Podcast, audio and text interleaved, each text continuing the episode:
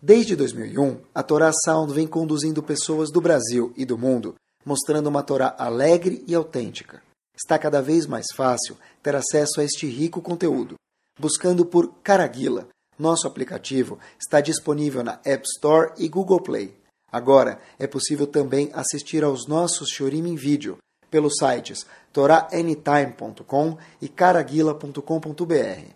Torá Sound, a Torá de sempre, em uma linguagem moderna e simpática, cada vez mais próxima de você. Vamos lá? Boa noite. Bezat a gente começa. Vou fazer uma pergunta para vocês, que ela é o que eu chamo de pergunta bomba. Pergunta forte. Forte por quê? Forte por quê? Porque a gente já viu o assunto muitas vezes, talvez nunca se perguntou. Sempre que a gente repete essa observação, antes da pergunta, as pessoas já levantam a sobrancelha, já franzem as testas e falam, uau, é verdade isso? Não pode ser. Acompanhem comigo. Tem uma informação que talvez a gente já conhece. Em Parashat Bechalach, conta para a gente o quê? Quando o povo Yehudi saiu do Egito. Lá a Torá conta para a gente o seguinte. Vayasev Elohim etam, Hashem desviou o caminho do povo, não fez eles irem numa linha reta, quer dizer, eles desobedeceram o ex. O ex mandou que pelo caminho mais curto eles desobedeceram na saída do Egito, fizeram um trajeto mais longo, fizeram um círculo. Derech Amidbar Yamsuf, Derech Amidbar Yamsuf, pelo caminho do Yamsuf. Agora, atenção, Vachamushim alu bene Israel meretz Mitzrayim. E o povo saiu Hamushim do Egito. Rashi traz duas explicações por que, que qual a tradução da palavra Hamushim. O povo saiu Hamushim do Egito. Rashi traz duas explicações. Uma explicação é que eles saíram armados. Hamushim, Rashi fala Mezuyanim, armados, para se preparar para o futuro. A gente vai estar no deserto, a gente vai ter que batalhar, a gente vai ter que se organizar. Então, saíram com uns estilingues, que eram as armas que eles tinham naquela época, para, quando eles se depararem com os inimigos, ter como combater. Porém, a gente vai se ater à segunda explicação do Rashi. Rashi fala, Hamushim vem da palavra o quê? Hamesh, Hamse. Hamushim é um quinto. Quer dizer, acompanhe comigo o número, 20% dos Yehudim saíram do Egito, enquanto que 80% dos Yehudim não saiu do Egito. Morreram, não? Ficaram, morreram lá na Macá de Rocher, na nona Macá, Rocher, é, na, na escuridão, e ficaram lá para sempre. Agora, vamos, vamos pegar um pouquinho de números para que a gente possa entender isso um pouquinho melhor, não ficar nada muito abstrato para a gente. Quantos Yehudim saíram do Egito, ninguém sabe. Mas o que está escrito na Torá, a gente sim sabe. 600 mil homens de 20 a 60 anos. Quantas mulheres tinha? Naquela época, poligamia. Quantos filhos tinham? Muitos, porque cada vez que a mulher dava luz, nasciam seis filhos de uma vez. Seis filhos de uma vez. Quer dizer, a conta que se faz normalmente 600 mil homens, fora os menos, fora as mulheres, fora as crianças com menos de 20 anos, as crianças com mais de 20 anos. Então dá assim tá, algum número, né? talvez 2 milhões de pessoas. Tá bom, vamos, vamos colocar abaixo, 2 milhões de pessoas. Isso é o que saiu, 20%. Quanto morreu no Egito? 8 milhões. 8 milhões, quer dizer, um total de 10 milhões, 8 milhões de Eudim não saíram do Egito. Nós estamos falando um número bem baixo, com desconto. Tá bom? 2 milhões é muito pouco, de novo, assumindo que tem 600 mil homens. 600 mil mulheres, 600 mil mulheres já dá 1.200. E 3 For, milhões e 600 de filhos no mínimo. Fora os filhos. Mas tudo bem, vamos pegar um número bem pequeno. 2 milhões de, 2 milhões de pessoas, vocês não acharem que eu estou exagerando, saíram, deve, isso era 20%. Quer dizer, 80% são 8 milhões de Eudim nunca saíram do Egito. Agora a bomba vem aqui. O navio Ezequiel, o profeta Ezequiel que está no Tanakh, quando conta para a gente sobre a saída do Egito, está escrito o seguinte... Perik Haf Pasuk Hit. Lá está escrito, contando, o Navi está mencionando para a gente a saída do Egito. Irashi, eu copiei para vocês. Rashi fala quem saiu do Egito. Rashi fala duas opiniões. E outro Rashi fala, e o mesmo Rashi fala, Veyesh Omrim, tem quem diz, Echad Michamesh Meot. No Chumash está escrito que saiu 20%. 20%. Rashi traz duas opiniões aqui. Ou que saiu 2%, ou saiu 0,2%. Quer dizer, de acordo com Rashi no Avi Heskel, 98% dos Eudim não saíram do Egito. E outra opinião diz que 99,8% dos Eudim não saiu. Quer dizer, ou saiu 2%, ou saiu 0,2%. Eu fiz, eu fiz as contas. Eu fiz as contas. Se 2% que saíram eram aqueles 2 milhões que a gente mencionou no começo. Tá Bom, vamos pegar um número mais ou menos. 100 milhões. Tinham 100 milhões de Eudim, porque cada vez que a mulher dava luz, ela dava luz para seis pessoas de uma vez. Sextuplos. 98 milhões ficaram lá A outra para 1 bilhão de euros. e 2 milhões saíram. Se eu te falo, se a gente assume que 0,2 saiu e 99,8 não saiu por cento, quer dizer que tinham no Egito 10 bilhões de Eudim e saiu, 10 saiu 0,2% e o número que saiu a gente assumiu lá no começo do shiur, que eram 2%, são 2 milhões. Quer dizer, haviam ou 100 milhões de Eudim, ou 2 bilhões, ou de acordo com Rashi, na nossa conta bem suave, bem gentil, 10 milhões de Eudim, Rashi no Humash, e só saíram 2 milhões, de acordo com o Humash. Ah, eu já escutei isso algumas vezes, mas sempre me assusta. Que bom que assusta. Então quer dizer que nossas emoções ainda estão funcionando, Baruch Hashem. Ou seja, nós que estamos aqui hoje, Eudim, ouvindo esse shiur agora, somos descendentes desses 20%, de acordo com Rashi no Humash, ou 2%, ou 0,2%, de acordo com Rashi no Navi Hezkel. A pergunta que tem aqui é a seguinte. O que, que nós temos que eles não tinham? Nós saímos. Eles ficaram lá para sempre. A pergunta é por quê? Why? Por quê? Lama. Manishtana. Qual a diferença dos que saíram e os que não saíram? Não, os que saíram eram mais sadikim. Não é verdade?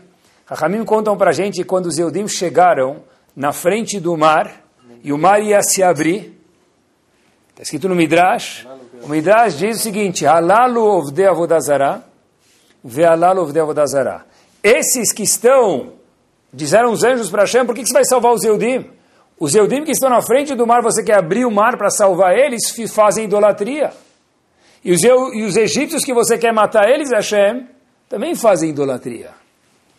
Em outras palavras, os Eudim que foram salvos não eram mais tzadikim, não colocavam com tefilim de Rashi Rabinotam, os outros colocavam de Rashi. Não comiam carne com mais um selinho, os outros com um selinho a menos. Não foi isso que diferenciou eles, sem desmerecer essas condutas. Então a pergunta é, Manishtana, se na saída do Egito Hashem falou que igual que os egípcios fazem a Vodazara e os que estão aqui, esses 2% ou 20% ou 0,2% que estão aqui na frente, também merecem não viver porque também fazem idolatria, a pergunta é, então o que, que mudou? Por que, que de fato nós somos descendentes dos que saíram? Por que, que de fato eles foram salvos enquanto os outros morreram na Macá de rocha de escuridão? E mais uma pergunta, pessoal, espetacular. A gente responde as duas vezes Hashem daqui a uns poucos momentos. É o seguinte. Yetziat Mitzrayim, a saída do Egito, é um tema, um dos temas, não é o único, obviamente, mas é um dos temas centrais dentro da Torá. Fato é, no Kiddush, sexta-feira à noite, não ser muito religioso para saber isso, Sabri Maranan, Zecher, Yetziat Mitzrayim, Pidyon Ben, Zecher Yetziat Mitzrayim, Tefilin, Zecher Yetziat Mitzrayim, Tzitzit, Zecher Yetziat Mitzrayim. O que, que não é Zecher Yetziat Mitzrayim? Só o Kigel e o Koisat. Todo o resto das mitzvot, grande parte, Yetziat Mitzrayim é ensinado 50 vezes na Torá de Zuramban. Quer dizer, Yetziat Mitzrayim tem um peso fortíssimo. Agora olha que interessante, pessoal. Chega Yetziat Mitzrayim, um dos temas de Yetziat Mitzrayim é a famosa matzah. É o pão Ázimo. ázimo, não pobre, porque custa caro, né? É o pão ázimo, tá bom? Famosa matzah. Agora, por que, que se come matzah, meus queridos? Respondam para mim com sinceridade. O que está escrito na Torá? Por que nós comemos matzah? Não de... Espetacular. Não deu tempo do pão e fermentar. Já que não tem tempo de fermentar, você vai comer esse pão sem fermentar quando? O resto da sua vida. A primeira pergunta que tem é, Estifre, o que, que muda na minha vida se não tem tempo de fermentar o pão dele? Por que não fala, já que os Eudim saíram de cinto preto, todo mundo tem que usar um cinto preto em Pesach? Já que eles saíram com um tarboshet na cabeça cantando ula ula, a gente no ceder de peça devia colocar um tarboshet e cantar Vanagila também. O que tem a ver que não deu tempo de fermentar? Mas como se isso não bastasse, meus queridos, é impossível que não deu tempo de fermentar. Qualquer mulher, quando lisse, lesse ou escutasse essas palavras, devia ficar com ânsia de vômito, me, me a falta de delicadeza. Por quê? Explico. Vamos tentar reviver a situação, tá bom? Hashem fala o seguinte, olha, meus queridos Yehudim, atenção senhores e senhoras Yehudim, preparem-se para o embarque. Lá doendo, para onde a gente vai? Já faz, vai dar uma volta no deserto, relaxa aí. Sério? Vai passar umas, alguns dias. Então tentar imaginar que você vai passar uma semana em Campos do Jordão, uma semana em Foz do Iguaçu, uma semana onde você for. Você avisa sua esposa um mês antes. Você vai para Campos do Jordão com um carro e um trailer atrás de comida para uma semana. Fora mamadeira, bebê, carne, leite, peixe, kasher, parve, halav, tudo, né? Então olha que interessante. Inclusive quando você chega na porta do, do hotel, é sempre aquela beleza, né? Descarrega duas manhãs de roupa, 36 geladeiras, o indivíduo chega e fala, entrega para a cozinha é por lá, é de serviço, né? Não, não, eu sou hóspede, sério? Mas o senhor pagou pensão completa. Sim, a pensão é completa que eu paguei. Mas que eu vou comer ela é completamente incompleta, porque a gente só come o quê? Frutas. Tá. Beleza. Tá ótimo. Então, você chega no hotel, você abre a geladeira, começa a colocar as coisas no frigobar, né? Faz alanissim, vela purcan, começa a colocar coisas no frigobar, se aperta, aí você coloca a última, você fecha a porta, abre a porta, cai tudo de volta para fora. Até que sua famosa, sua querida esposa fala o quê? Oh, acabou de cair o taperoeira, abriu no chão o, o, que a gente, o mexe que a gente ia comer amanhã. Então você tem a brilhante ideia de descer para a cozinha do hotel. Você desce para o menos um no hotel, você aperta o botão. Você vê aquele cheiro lá, aquela sujeira total lá, que não é nem para você estar tá lá. Tem aquela placa de 26 metros de, de, de né, comprimento e diâmetro lá. Proibida a entrada de estranhos. Aí você sente muito familiar, porque você fala, eu sou um estranho, com toda essa comida no hotel, me sinto muito bem, porque eu sou um estranho aqui dentro mesmo, né? Quem vai traz comida para um hotel? Você chega lá na geladeira, aí você coloca tudo lá, você fala para o nosso grande brasileirinho, tudo se resolve com cinquentinha, você dá para ele fala, oh, volte quando, quando quiser. Você volta para buscar o feijão amanhã, de tarde no almoço buscar carne, depois buscar o queijo, depois buscar a faca. No meio do almoço esqueceu o, o batenjani, tem que voltar, e onde vai esquentar e onde vai esfriar. Então todos nós, Baruch Hashem, já passamos por isso. Nós voltamos para Yetziat Mitzrayim, meus queridos.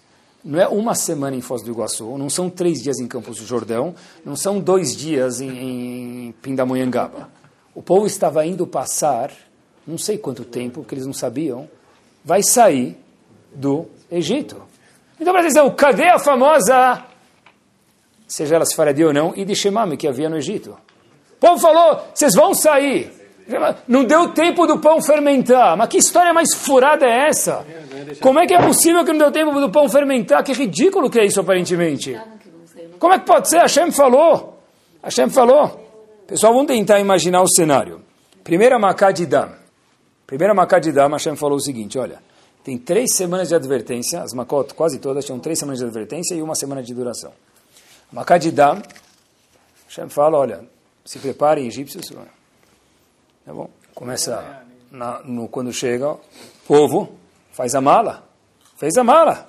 As mulheres colocaram geladeira, prepararam carne fria, carne quente, carne gelada, leite, fizeram tudo. Claro que fizeram. Mograbi estava pronto lá, primeiro mograbi não dá para esquentar muito, dá para comer mais gelado, já estava pronto em cima da geladeira. Tá bom, estava tudo pronto. De repente o Paró fala, não vai rolar, vocês não vão sair. Como assim? Vocês não vão sair. Próxima Makat, Sfardeia. Avisa o povo, vão sair daqui três semanas, vai ter a Makat Sfardeia, daqui na quarta vai ter a praga dos sapos, vão sair. Aí o povo de novo faz a geladeirinha, a mulher fala, desce para o térreo, você carrega tudo no térreo, deixa tudo preparado, passa o carreto, fala para o nosso amigo, espera aí que a gente já vai para o deserto, pré-pago. Aí o Paró fala, não vai rolar. Vocês não vão sair. Dam Sfardeia, Kinim. Eu não vou até a décima que vocês vão cansar, mas deixa mais uma. Kinim, piolhos. Agora os próprios os serventes do faraó, os, os escravos do faraó, não Yodim os egípcios, falaram, Etzba Elohim hi, acabou. We give up. Certeza que é Hashem. Aí o povo falou, a dona Sarar e ficar a relvelhar falando o quê? Desce a geladeira de novo. E o marido vai lá de novo, tira toda a geladeira, bota na geladeira de isopor, desce lá para baixo, fala, dessa vez nós vai. Ele avisa o cara do carreto, play, espera aí que a gente vai. Parou, fala, vai aonde, meu amigo? Onde você está colocando a esfirra e o kebab? Vai aonde? Aonde você vai ir? O Molohi, né, que eles eram egípcios. Full, full mudammas. Aonde você vai ir? Aonde você vai ir? Não vai a lugar nenhum. Meus queridos, um, dois, três, oito, nove, dez macotes. O que aconteceu com o povo?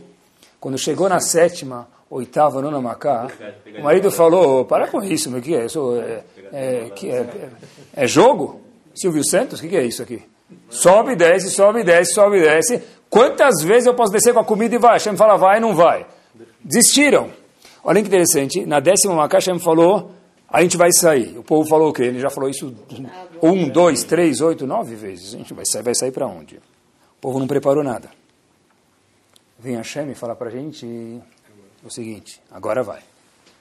Aí o cara falou para o carreto, não precisa nem vir, meu. Pode pegar o dinheiro, nem vem, porque não vai. Já foi dez vezes, nem vem buscar comida que a gente não vai sair. Diz a Torá que deixar para a gente, vegam tzedá lo asulahem. Nenhuma trouxa de comida eles não levaram. Como? Como pode ser? Para ir viajar três dias para Foz do Iguaçu, para Campos do Jordão, você leva comida? Resposta sim, porque você sabe que se tua esposa falou, ela não vai voltar atrás. Ainda mais se você pagou já o depósito do hotel, você não vai voltar atrás. Você vai ir, mesmo que estiver chovendo na, na neve que você já pagou, você vai ir.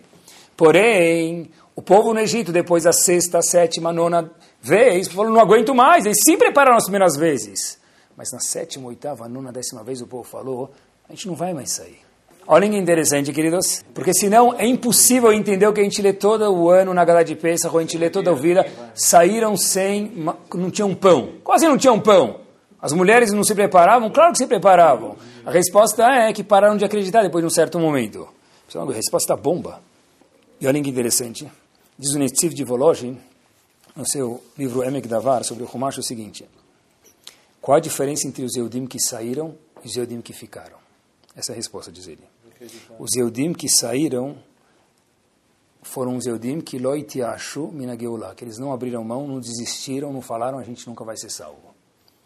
Aqueles 80% ou 98% que a gente mencionou no começo do Shiro, ou 98,8% de acordo com outra opinião, que não saiu, diz o Neftiv Mivologin, foi uma razão. Itiashu minageulá. Eles falaram, a gente não saiu até agora, Hashem deu um, dois, nove avisos, não saímos, não vai ser no décimo aviso, na décima praga que a gente vai conseguir sair. Quer dizer, o que diferenciou um do outro é o conceito chamado Yeush. I give up. Eu desisto. Olhem que interessante. A gente aprende um conceito daqui. Ramim contam para a gente isso em alguns livros de Mussar. É chamado Yeshuat Hashem, que é Eref Ain. A salvação de Hashem vem na tradução no português, um piscar do olho, ou a gente pode traduzir no português, um estalar os, se a gente estrala os dedos, a vem. Por quê? Quando a gente menos imagina, Kadosh Baruch manda. Mas manda para quem? Para aquele que acredita, para aquele que anseia, para aquele que não é mitia esh, não faz eush, não desiste. Por isso que alguns saíram e outros não, a gente perguntou no começo do shiur. Por isso que as pessoas não levaram comida. Por que, que não levaram matzá? Por que levaram matzá? Não deu para comprar um coração? Não, porque a gente já desistiu, não acreditava mais. Então a gente nem fez mais as trouxas e por isso que não levou. Pessoal, olhem que show que, olhem que show que é esse, esse conceito chamado Yehush, desistir ou o contrário que é o melhor, não desistir. Quando Avram Avinu viu que o sobrinho dele, famoso sobrinho de Avram Avinu, quem era? Lot, foi sequestrado. Está escrito na Torá em Parashat Lech Lecha, Perek Yudalet, Pasuk Yudalet. Ele pegou o exército dele, Avram Avinu, para ir batalhar contra as pessoas que tinham sequestrado Lot e capturar Lot, sobrinho dele, de volta. Tem um Pasuk, que a gente conhece o Rashi, mas olha que interessante. Eu queria ler para vocês e fazer uma pergunta. Está escrito que Avram Avinu, quando foi pegar o exército dele para batalhar e capturá-lo de volta, Vayarek et Hanikav. O que quer dizer Vayarek? Preparou os exércitos dele, os soldadinhos dele. Shmona Asar Veshalosh Meot, 318 soldadinhos. ou soldadões, tanto faz. A pergunta é, o que, que me interessa o número? Se Abraão Avinu levou 200 soldados para batalhar, para conquistar Ló de volta, ou 722 soldados. Porque está escrito que Abraão Avinu levou 318 soldados do exército dele para capturar Ló, o sobrinho dele, de volta dos inimigos. Who cares o número que ele pegou? Eu vi uma resposta espetacular. Olha que espetacular, pessoal. A midade de Yehush, é o que a gente está falando hoje, é abrir mão, desistir, é o seguinte. Se vocês somarem, Yehush é escrito Yud, Aleph, Vav e Shin. A letra Shin vale 300, Vav vale 6, Aleph vale 1 e Yud vale 10. Se vocês somarem isso, dá 317. Avram Avinu pegou quantos soldados?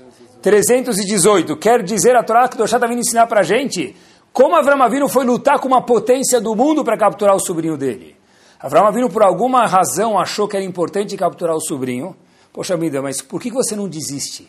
A Torá vem contar para a gente o número de soldados para explicar para a gente o que é. Que midá que Avram Avinu teve, que característica emocional que Avram Avinu teve para capturar, lutar contra o inimigo e capturar Ló de volta? A falta de Eush. O contrário de Eush, a coragem. Porque 318, o número de Eush, o valor numérico de Eush é 317. Ele capturou 318. Por que a Torá conta para a gente o número? Para ensinar para a gente que Avram Avinu sobrepassou o furo, a armadilha, o medo, o Yeush, o desespero. Eu não consigo. E foi lutar para capturar o seu sobrinho Lot do exército gigante inimigo. A melhor prova da falta de Yeush, que é a mida boa, do não desistir, qual que é? Qual que é a melhor prova da falta de Yeush, pessoal, do não desistir? A melhor prova disso é o fato que a gente está sentado aqui hoje à noite. Gaon Vilna diz para a gente em Megilat Esther algo espetacular. Ele fala, o povo judeu não tem méritos para estar vivo. Quem pode falar isso, Gaon de Vilna? Gaon de Vilna diz para a gente, o comentário dele sobre Megilat Esther, esse ano nunca tinha visto, que o povo Yehudi não tem zerhuyot, mérito suficiente para estar vivo. Nós estamos nesse mundo por quê? Nes, milagre. É por isso que a gente está nesse mundo. Como que a gente está vivo nesse mundo? Nes. De uma forma espiritual, a gente não tem mérito, é um milagre. Fisicamente falando, nem se diz. Israel, menor que Sergipe. Quantos povos tem do lado de dentro de atacar? Todos. Tem algum que não quer atacar? Não só do lado em volta, mesmo dentro. Não é? Quanta gente tem que quer exterminar? O povo Yehudi viver é um nes, é um milagre. Numa ocasião, o primeiro-ministro de Israel, Ben Gurion, falou o seguinte, olha que bomba, o difícil nós fazemos agora. O impossível leva um pouco mais de tempo. A gente não abre mão. A gente não abre mão. Se for para Israel, você vê um lugar lá que não dá nem para andar, porque você queima a sola do pé, e hoje tem árvores plantando frutas num lugar desse. Não só em território, você vai para o interior, qualquer lugar, Galut, onde a gente mora, mesmo em São Paulo, onde for. Tem Eudim, tem sinagogas, tem escolas, tem yeshivot. Como é que pode ser que tem yeshivot? Eu sempre me pergunto, depois que eu volto da marcha da vida. Você volta de lá, você vê que há 50 anos atrás, 60 anos atrás, as pessoas não tinham o sonho das Merosh Shiva, sempre está vivo até hoje o Baruch Hashem, que tem Arichut, a mim sempre me fala, eu acordo no meio da noite, às vezes, e bato meus dentes. Falei para ele, por que, Rav? Ele falou, porque meu sonho, na época da Segunda Guerra Mundial, era um pedaço de pão, não inteiro. Até hoje eu tenho esse pesadelo, eu bato os dentes que eu estou mordendo um pedaço de pão. Sonhar que no mundo vão ter cidades fora de Israel, dentro também, não sei qual é o maior milagre. Com yeshivot, shurim. Se você falar isso para alguém que estava no segundo campo de concentração, que daqui a 50 anos vão ter centenas de escolas judaicas no mundo, eu falo, você está alucinado, meu querido. É isso que Vilna disse. O fato que nós estamos aqui é um, é um milagre. Porque um Yehudi, como povo, um Yehudi como indivíduo, um Yehudi como pessoa na vida, não pode ter Yehush. A palavra Yehudi não suporta o conceito de desistir Yehush. Vocês já ouviram falar, não só em religião, no, na vida inteira isso aqui é importante. Estava procurando bastante para preparar o shiur. Uma personalidade, nunca tinha ouvido falar nesse, no nome dele. Coronel, não coronel, é em inglês. Coronel Harland Sanders. Já ouviram falar? Já, mas não sabem. 65 anos de idade ele tinha. Trabalhou no exército americano. E ele conta que ele trocou de emprego algumas vezes. Não está especificado, então não vou falar para vocês, que eu não quero falar o que não é verdade. Ele se encontra na vida dele, 65 anos de idade, Abal Mil Ashrin, ele tinha 65 já, com nem um dólar na conta dele. Só que trabalhou, trabalhou, mas não teve êxito financeiro. Ele foi para o INSS americano, como chama isso nos Estados Unidos, INSS, Social Security, e ele viu, começou a juntar lá tudo que ele tinha, ele conseguiu juntar um cheque de 105 dólares. Esse é o Social Security que ele merecia por todo o trabalho que ele fez. Pegou, agora já vamos começar a imaginar quem é, e pegou uma receita de frango, começou a desenvolver com esse cheque que ele teve, e falou, olha, eu tenho uma receita de frango e eu quero vender para vocês. Ninguém aceitou. Pessoal, procurem depois no Rav Google Shlita, não acreditem em mim. Ele escutou mil e nove vezes a palavra não. Ele foi para mil e nove pessoas e todo mundo falou para ele, pega o seu schnitzel habibi, col uskot, coloca na sua boca, no melhor dos casos, e fica quieto. Não tem nenhuma utilidade aqui. Recheio de, de, de cobertura de frango. Quem vai comprar cobertura de frango? Eu vou, na padaria sozinho, farinha de rosca, um pouco de, de e faço meu frango. E receita de frango. Mil e vezes, nove vezes não. Ele abriu depois, o que vocês já ouviram falar, Kentucky Fried Chicken. Por que Kentucky? Porque ele vinha de lá. Ele recebeu nesse Kentucky Fried Chicken, ele conseguiu abrir isso aqui, um níquel. O que é um níquel, meus queridos? Uma moedinha de dólar, um centavo, por peça de frango vendida. Obviamente que ele estava com medo de passar o segredo dele do tempero, então ele mandava o tempero pronto para as lojas, e eles usavam o tempero, ele não dava receita, porque é tudo que ele tinha. Em 1964, esse coronel, Harland Sanders, tinha 600 lojas, que até hoje vocês veem quando viajam. Por quê? Porque uma vez não, duas vezes não, dez vezes não, vinte vezes não, trinta vezes não, chega! Deve ser que não é para mim! Mil e nove vezes não. O número mil e dez foi o jackpot.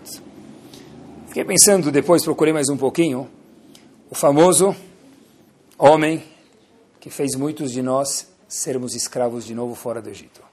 Alexander Graham Bell, aquele que inventou o quê? O telefone. Procurei a história dele. Ele ofereceu o telefone dele, obviamente que não era igual hoje, era aquele, aquele disco lá, de rodar. Você fala para o teu filho hoje rodar, ele nem entende o que você está falando mais, porque ele nunca viu um disco que roda para lhe fazer uma ligação. Mas ele ofereceu aquilo em 1876 por 100 mil dólares. Era muito dinheiro. Quanto? Mil, 100 mil dólares. Em 1876, para uma companhia de, entre as coisas que faziam, a chamada Western Union, uma companhia de telecomunicação, falaram para ele o seguinte, escutem só, o que, que nós vamos fazer com esse objeto eletrônico? Não tem utilidade nenhuma. Em outras palavras, de novo, kol uskut, leva de volta. Pessoal, parece do bolso de cada um de nós, seja da camisa ou da calça, que nós temos telefone, até hoje parece que ele não existiu. Porque o fato que nós temos telefone hoje vem do aba do telefone, um dos avós do telefone, quem era? Alexander Graham Bell. Por quê? Pegue o seu lixo eletrônico e leve de volta. Mas ele não teve uso, não desistiu. Agora, por que, que na nossa vida isso é tão importante? Fora os exemplos que a gente trouxe, fora o que a gente mencionou. Por que é tão rachuva esse conceito da pessoa batalhar? Me falaram não. Tá bom. Quanto mais não os falaram, mais perto do sim eu estou. Em Parashat Pekudei, olha que interessante, está escrito no Perek Lametet, Pasuk Lamed Gimel o seguinte. Moshe Rabbeinu foi tentar erguer, inaugurar o Mishkan, o tabernáculo. O que aconteceu? Está escrito na Torá, muito pesado. Não dava. Moshe Rabbeinu falou, como que dá para eu, Hashem, uma pessoa ser humana, apesar que Moshe era muito alto, muito forte, mas eu não consigo levantar, erguer os pilares do tabernáculo, deixar o Mishkan pronto. E Então, o que, que eu faço? As pessoas não conseguiam. Vai viu, diz o Pasuk, a Mishkan ele Moshe. Trouxeram um Mishkan para Moshe Rabbeinu. E Moshe não sabia o que fazer. Foi conversar com quem? Com a Kadosh Baruch Hu. Falou para Hashem, o que, que eu faço? Hashem falou para ele, o famoso Rashi, faz a sua parte, que eu faço a minha. E o Mishkan vai levantar de uma forma o quê? Milagrosa. Olhem que pergunta assustadora. Talvez esse Rashi não tinha escutado. Sobre que vez está escrito isso? Quando o povo foi levantar o Mishkan, não é? Pela primeira vez. E as outras vezes todas, pessoal? Quem levantou o Mishkan? Faz a sua primeira, só faz sua parte, eu vou te ajudar na primeira vez. E as outras vezes Hashem não falou isso.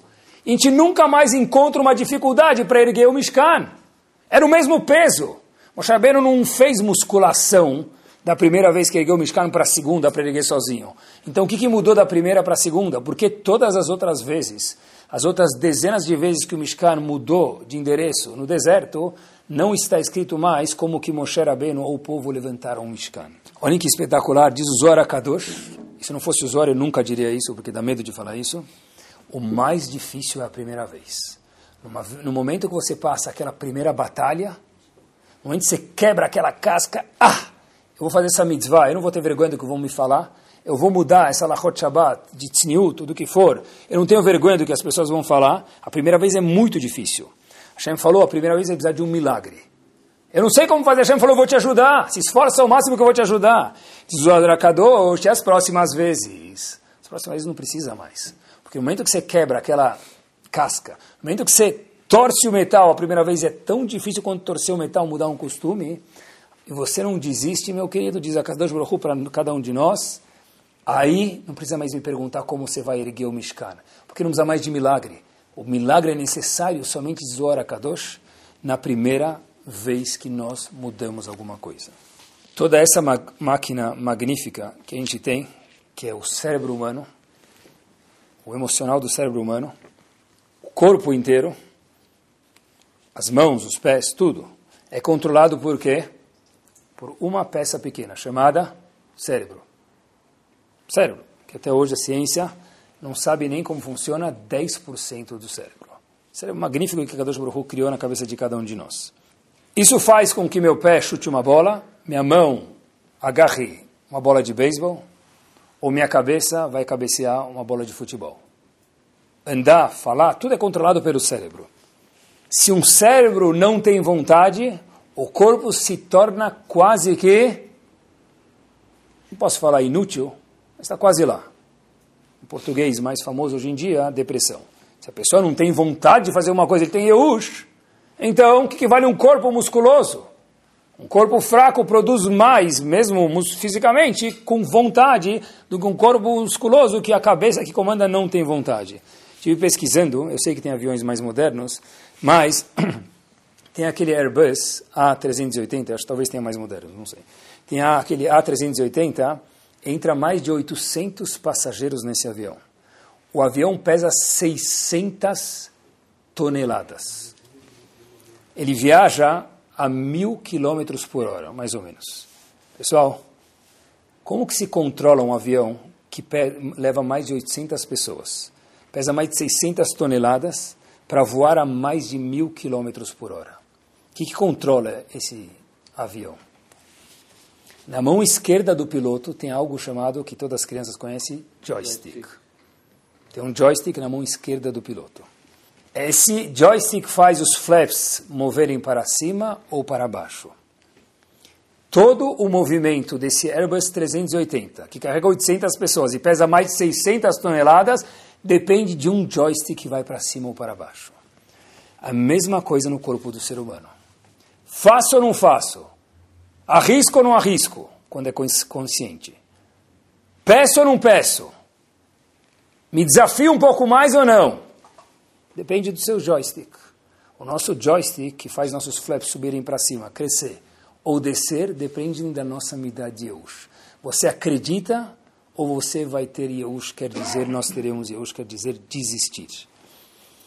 Olhem que interessante. Primeiro fato, pouco conhecido, o segundo, nada conhecido. Ravovad Yosef Zichron Libraha usava óculos de sol. Obviamente que não é porque era mais estilo para um Rishon Lition andar com aquela roupa. A roupa talvez era parte do atire do posto dele, mas o óculos escuro não é parte do uniforme. Então por que esse homem, esse tzadik, usava um óculos escuro? Porque a família era tão pobre e quando ele era pequeno, Ravad Yosef Zichron Libraha estudava luz de velas. Luz de velas. Mas isso ainda era para quem era rico. Rav Yosef tinha poucas velas. E quando termina a vela e você quer estudar, o que, você faz? Baruch Shepetarani. Acabou? Tocou o sinal. Eu não vou ficar na classe estudando. Eu já sou tzadik, eu estudo com vela. Se a vela acabar, Rebi Hania ben Omer. Torah ve'adir. Acabou. Salam aleikum. Rav Yosef estudava a luz da lua. Sim, a luz da lua a luz da lua. Então, quando ele estudava a luz da lua, quando a gente força muito a visão, o que acontece? Lo aleno, deteriora. Viram uma vez Ravad Yosef no Kever, no túmulo do Bet Yosef, perto do Mikve do Arizal, onde a gente conhece lá famoso. E viram ele fazendo tefilá, ele disse para o Bet Yosef, Shulchan Aruch falou, olha, foi por, obviamente com um respeito, foi por causa de você que meus olhos estão fracos. Eu quero que no seu zehut minha visão volte a ficar melhor. Rav Yosef, que era quase cego, voltou a enxergar, mas ainda precisando daqueles óculos de sol grossos e escuros, por quê? Porque estudou a luz das velas. Porque falou, eu não vou desistir. Se eu quero estudar de verdade, não tem nenhuma razão que vai me fazer parar. O difícil nós fazemos agora, o impossível leva um pouco mais de tempo, como a gente mencionou antes. Rav Yosef, na sua vida, discutiu em muitas das suas obras com um posek gigante Sfaradi, com um tempo quase que recente, do Iraque, Rav Yosef Chaim, mais famoso como Ben Ishai. Tá bom, mas ele era grande, ele discutiu, e tá bom, quem quer seguir um, segue um, quem quer seguir outro, segue outro, cada um segue o Rav dele. Tá certo. É o que a gente acha, mas não é assim a história. Erev Pesach, saiu um livro do Rav Yosef sobre a Gadá de Pesach, com Perushim, comentários e alachot, onde nele também discute muitas coisas com o grande tzadik Ben Ishai, e muitas pessoas, fato, queimaram o livro Hasson Ovadia junto com o Hametz. Queimaram. Al-Biur Hametz jogaram o livro do Avodah Yosef, porque falaram, quem é você para discutir com o Ben Ishai, o tzadik de Bagdá, do Iraque? Entre parênteses, aconteceu a mesma coisa com Mesilat Esharim, que hoje é o livro mor de ética judaica em qualquer yeshiva. Quando a pessoa começa com alguma coisa, Hashem parece, eu acho, que dá um teste. E aí? Acredita de verdade ou não? Vamos colocar seu livro na fogueira. Quem vai jogar o livro dele na fogueira? Não é um bobão. Pessoas cultas, pessoas cultas em Torá. Quando Rav Ovad Yosef escutou que jogaram o livro dele na fogueira, qual foi a reação dele, meus queridos? Estou esperando. Foi para a cama doente. Porque ele era um ser humano, é um tzadik. Avram Avinu um tzadik, é? Cada um no seu nível, na sua geração, Ravad Yosef era um tzadik, é, mas é um ser humano, tem sentimentos. Ravad Yosef ficou doente e ficou de cama. Rav Ezra Atie, Rosh Tivad Porat Yosef, que era muito próximo de Ravad Yosef, foi visitar ele, que a esposa de Ravovadia falou para o Rav Ezra Atie, olha, meu marido está doente, não sai da cama. Rav Ezra, Rav Ezra Atie, Zichron Libraha, falou para Ravad Yosef o seguinte, olha, o seu brilho, meu querido, já está raiando. Aqueles que não percebem isso é porque estão ofuscados pela claridade do seu brilho. E Vadesif se recompôs, e esse livro, hoje, siga você o Benishai em alguma alahá, ou siga você o Vadia na alahá, ele se mantém em qualquer prateleira de local de estudo de Torá que se preze. Mas primeiro, alguém quase queimou o livro. Não, queimou de verdade. Al-Biur Hametz, jogaram o livro dele. Por quê? Mas Rav Yosef falou, não vou desistir. Olha que interessante, vale aqui a, a ideia, para que a gente fique um pouquinho juntos, um pouquinho mais culto, falar comigo mesmo. Rav Amar, que foi também de Litzion, uma vez tinha uma pergunta para entender o que quer dizer discutir com Ben Ishai. Rav Amar uma vez foi fazer uma pergunta para Avad Yosef. E a pergunta dependia de um assunto que constava no Ben Ishai. Então, Rav Yosef falou para Ravamar, vai na prateleira aqui atrás, por favor, pega esse, essa edição do Ben Ishai e vamos juntos observar a para ver, poder te responder a pergunta. Ravamar conta que quando ele abriu a página do Ben Ishai onde estava procurando a na verdade sobre todas as páginas ele contou, mas sobre aquela em específica, ele conta que, sem exagero, não havia espaço para colocar uma agulha num lugar livre branco da página. Porque havia anotações do Avovad em volta de toda a página do Benishai. Então Ravamar perguntou para Avad Yosef, Rav, que, que tanta coisa você escreve? Avad Yosef falou para ele, você acha que eu discuto com o Benishai? Antes de eu discutir com o Benishai, de, de ousar escrever algo contra o grande tzadik de Bagdá, Mekubal de Bagdá, eu reestudo da Gemara, dos poskim, do começo até o fim da Lahá, 15 vezes. Depois de estudar pelo menos 15 vezes, eu discuto com ele se eu acho que é diferente. Quer dizer, entre parênteses para todos nós aqui, não pode chegar qualquer Zé Mané hoje em dia, porque eu estudo, um, já estudei dois anos na Shiva, eu discuto com Ben. Para quando se fala de discutir com Ben tem que ser alguém que sabe todo o chás e releu 15 vezes para depois discutir. Mas, o que condiz com o nosso shiur é que se Rav Ovadia Yosef tivesse Yeush, não ia sair da cama, meus queridos. E o Razon Ovadia, os livros dele não estariam publicados, porque foram queimados. E com essa vertente, que tem a ver com Yeush, prática para a gente também, a gente termina. Quando se fala de Yeush, de desistir, eu vi uma pesquisa nos Estados Unidos, lá para tudo tem pesquisa, mas um psicólogo religioso americano falou isso aqui, e para mim mexeu muito. Quanto tempo leva? Ele é um terapeuta também, que atende pessoas, obviamente, jovens. Ele conta, ele perguntou uma vez para um menino, por que você nunca contou isso para os seus pais? O menino respondeu algo que a gente vai falar daqui um pouquinho, meio minuto. Mas quanto tempo leva para um filho nos Estados Unidos, não sei aqui, para um filho contar algo para os pais? O problema que ele tem dentro dele. Não pode ser pequeno, mas nos olhos dos filhos é grande, é igual andar com um monstro dentro de si. Pode ser a transformação do meu corpo, eu menino, eu menina.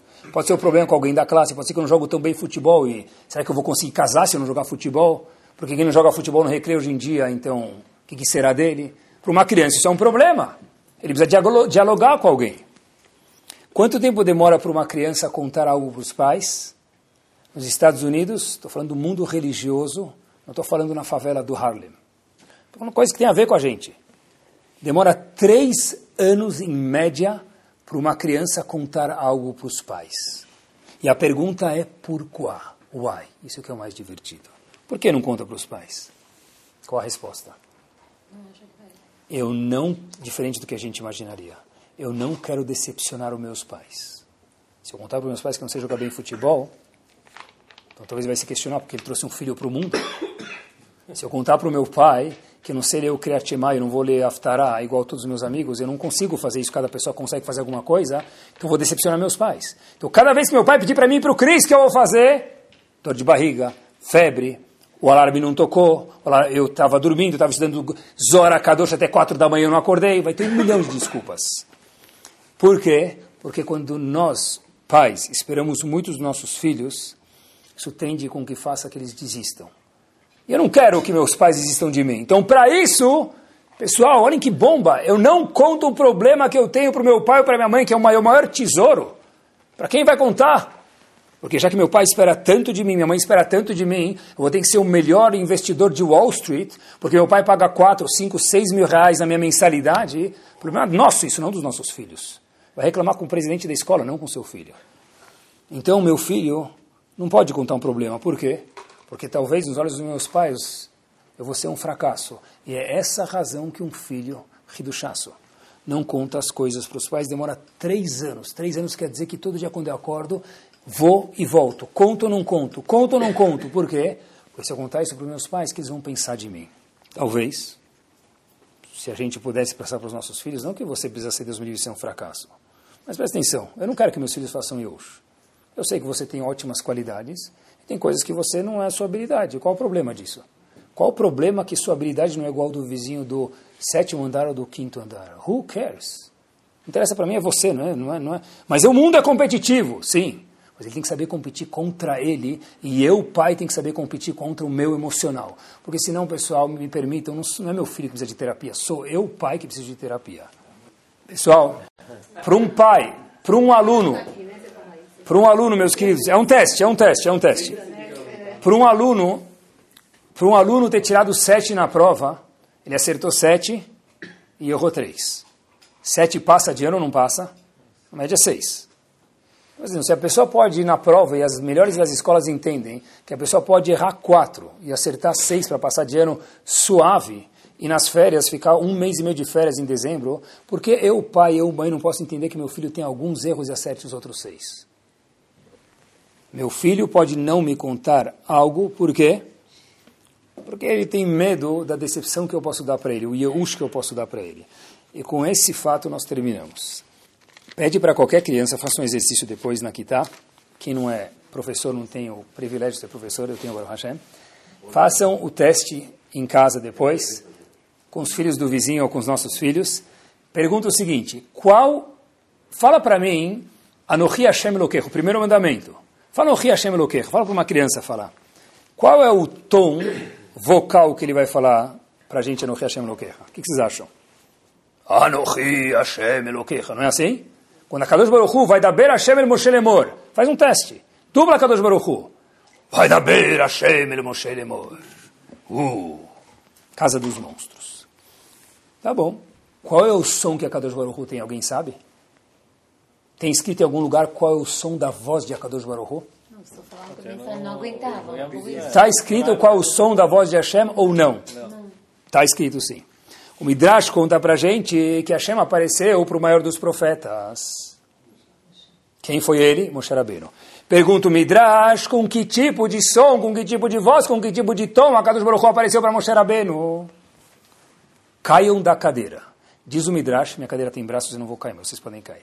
Diz o Midrash, a Kadosh Baruch Hu apareceu para Moshe Rabbeinu, meus queridos, com a voz de Amram, seu pai.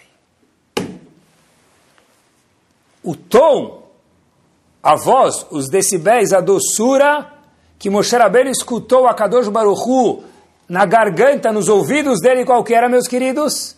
Amram, seu pai.